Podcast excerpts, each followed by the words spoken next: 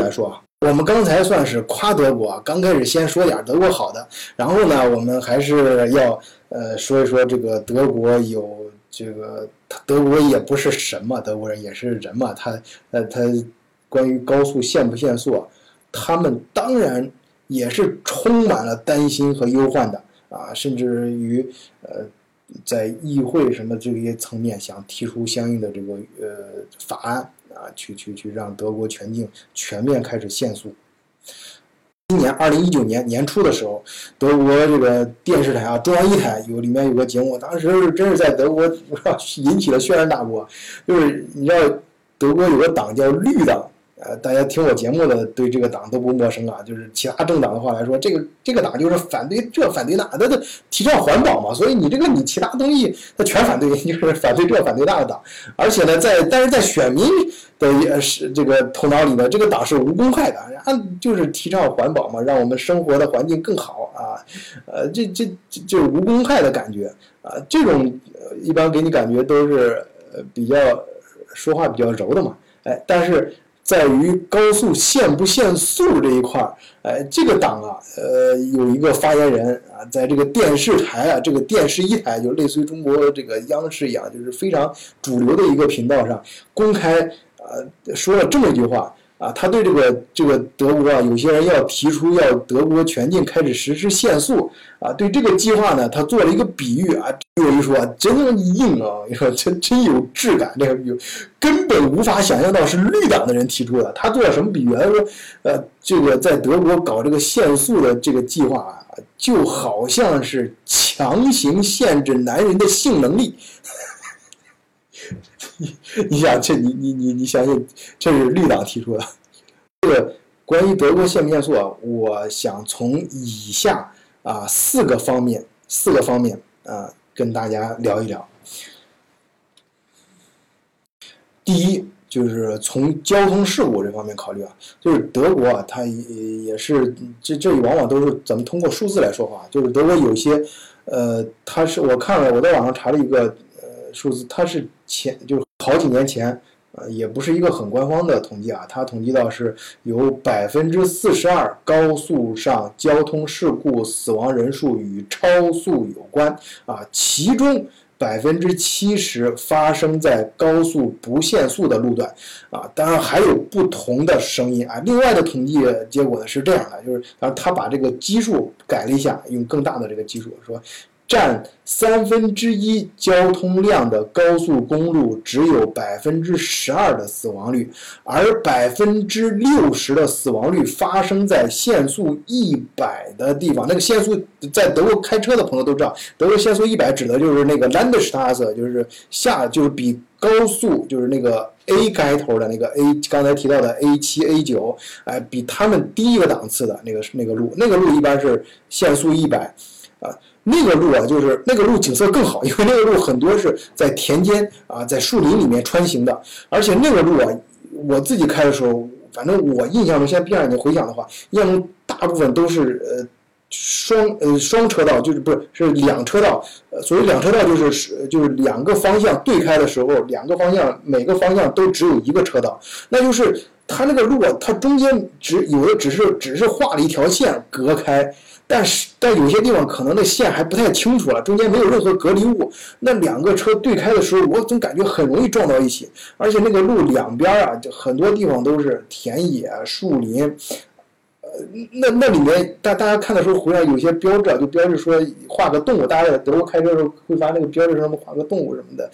那什么意思啊？那不是那那不是说自然保护区什么？那意思就是那里面容易窜出来这些东西，比方说野猪啊、鹿啊什么的，容易容易从树林里面窜出来。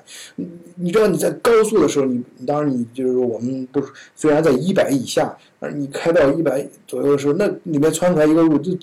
那那个对你的车的干扰是非常大的啊！你即使撞不上，你猛然受惊吓，方向盘一抖，你弄不好你车就打着滚出去了。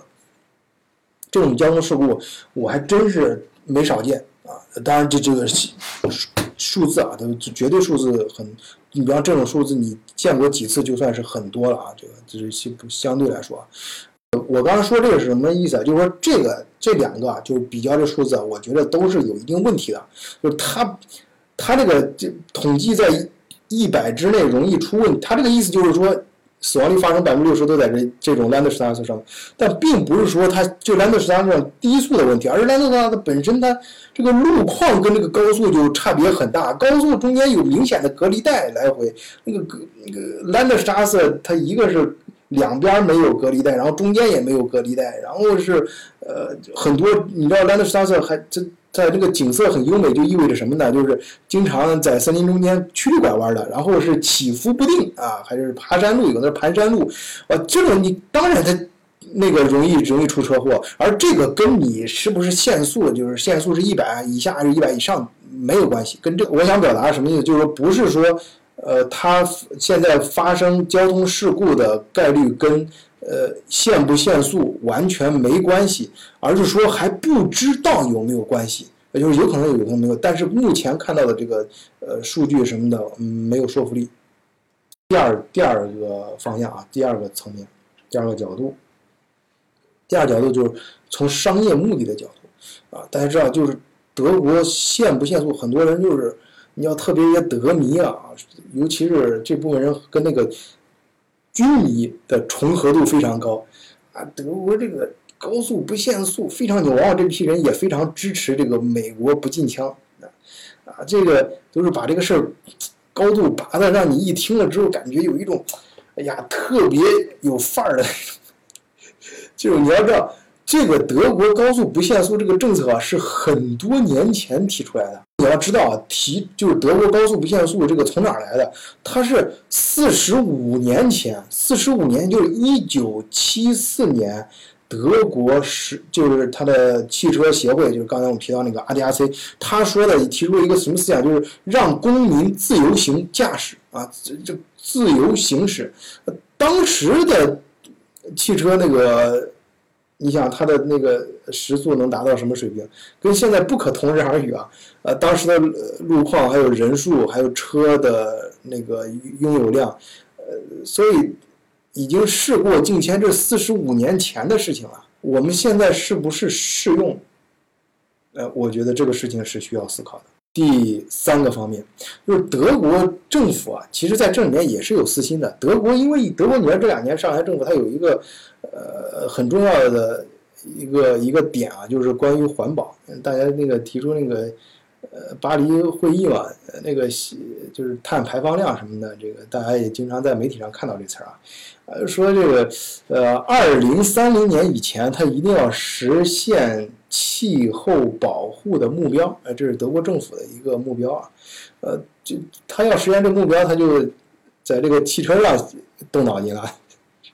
让这个车要限速嘛，说限速了，这个碳排放量就会小一点。大家知道，你你开车的时候有这个经验啊，一旦你的车超过一百三的时候。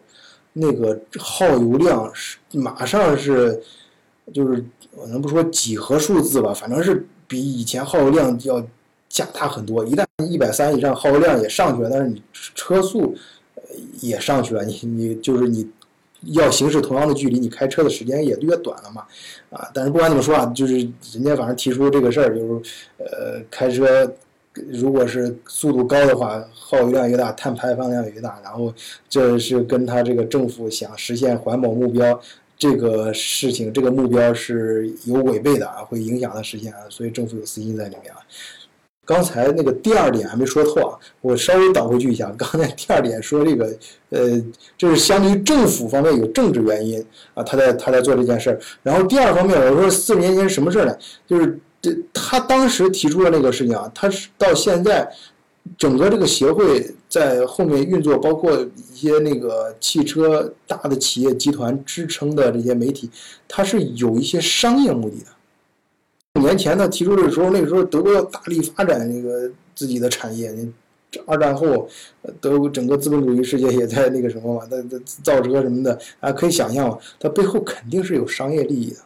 刚倒回去是相对于政府的私心来说，企业大集团那是有私私心利益的。他当然，我们回来回来说这个政府，政府的私心呢啊也是提的很具体啊。你看，二零一七年的时候，德国汽车交通造成了他们统计是一点一五亿吨温室气体二氧化碳的排放啊，与二零一零年相比较增加了百分之六啊。随着近年来汽车运输中二氧化碳的排放量增加，以及功率较大的汽车发动机排放二氧化碳较多啊，专家认为这个限速在一百三十公里之内啊是一个可行的方案。说那个，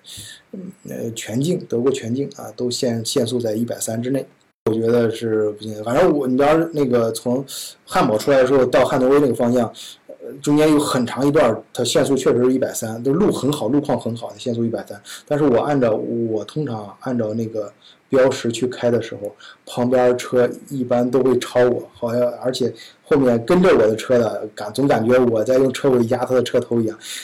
反正是德国人一般是不太喜欢这个速度的。我记得有一个哥们儿说很有意思，说。呃，这个超速，只要你别超过二十公里啊，超的时候别别超过这个限制二十公里就挺好。那好在哪儿呢？他就罚点钱就完完完事儿了，不会扣分儿，是这么说的啊。说什么呢？就是政府提出了这个事情，他说这个数字什么，这我相信是是是没问题的。但是你就是限定了高速就限速之后，是不是对限制排减少这个碳排放有帮助？呃，这个事情我觉得也是有怀疑的。再从这个安全方面再考虑一个事儿啊，这个安全方面在德国，他对限速这个提出，就是支持限速，觉得对安全有利啊。这个主要是德国的警察工会啊提出的啊，他们啊就是说。呃，可以进一步减少交通事故。哎，如果是限速的话，警察工会副主席迈克尔·滕森说：“呃，如果我们不想每年大约有三千二百人死于交通事故，就必须想一些办法。因为碰撞时汽车的速度越快，对人的撞击力量就越大。”哎，他是从这个逻辑角度去说的。呃，这个。呃，就是限限速，呃，对对减减对人的安全啊是有利的。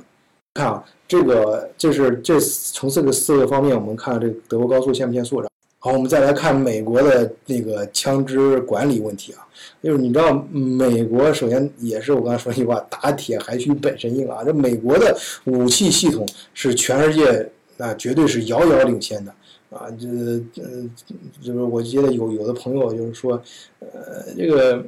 美国有枪了好呀，这老百姓有枪，有枪就可以更好的监督政府，就不怕政府了，可以对抗政府。啊，你这个政府如果让老子不顺心的话，老子就拔出枪来崩了你啊！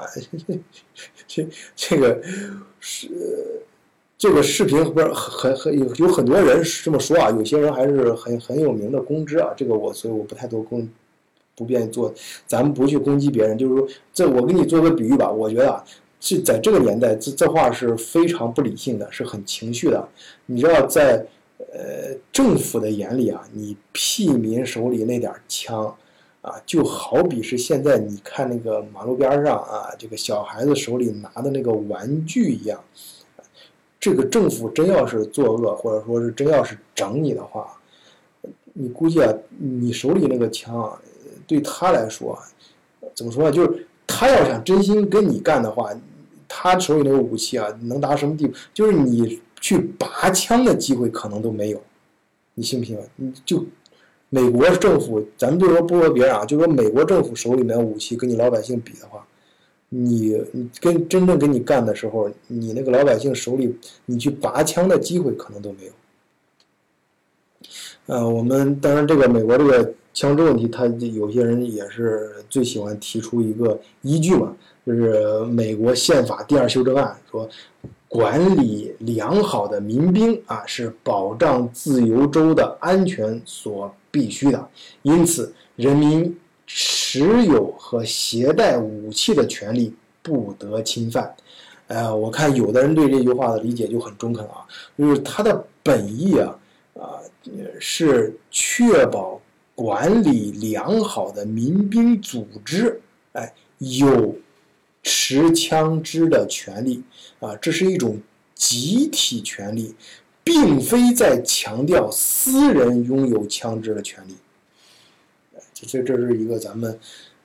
呃群友啊发给我的，我觉得这这个很到位啊。这个这句话，这个大家就是经常拿这个宪法第二修正案说事儿的朋友啊，关于这个话本身的理解，我觉得这个重点是不一样的，有可能你重点搞偏了。说这个美国枪支管理的问题啊，它其实和民权，就是你自己老百姓有没有什么权利这个东西，我觉得两者之间没有什么必然的关系。这就好比是在德国，高速限不限速跟男人的性能力其实根本没关系啊。这个限速并不代表就限制你的性能力了啊。当当然这是开玩笑啊，是针对于绿党的那哥们儿的玩笑，咱们回回馈一个啊。但是。呃，这个事实咱要清楚啊，就是咱们德国视角啊一上提倡就是非常有质感的这种观察和思考啊。那么在我看来呢，美国这个枪支管理啊，一直不进行严格的管理，它呃就跟这个德国一直不进行，就是一直有人提出来，但是一直不去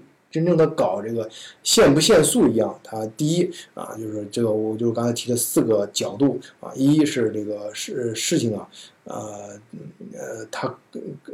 第一，就是由此引引发的这个社会问题，然后说，比如说就是高速上就是车祸问题，然后啊事故问题，然后呃枪支就是这些这个什么枪杀案什么这些问题，它这个居高不下呀，跟这个政策本身限不限速、禁不禁枪这个政策本身有关系吗？肯定是有关系，而且是强关联，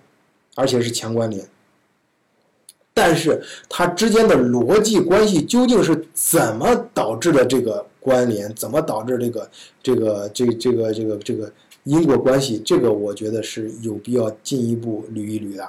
然后第二是经济利益啊，就像德国这个肯定背后这个。大的汽车集团嘛，他们希望造大马力的车。你开玩笑，德国就是以汽车著称的，那我们造的车大马力才能显示这个车的能力嘛，各方面能力才能显示出来。呃呃，然后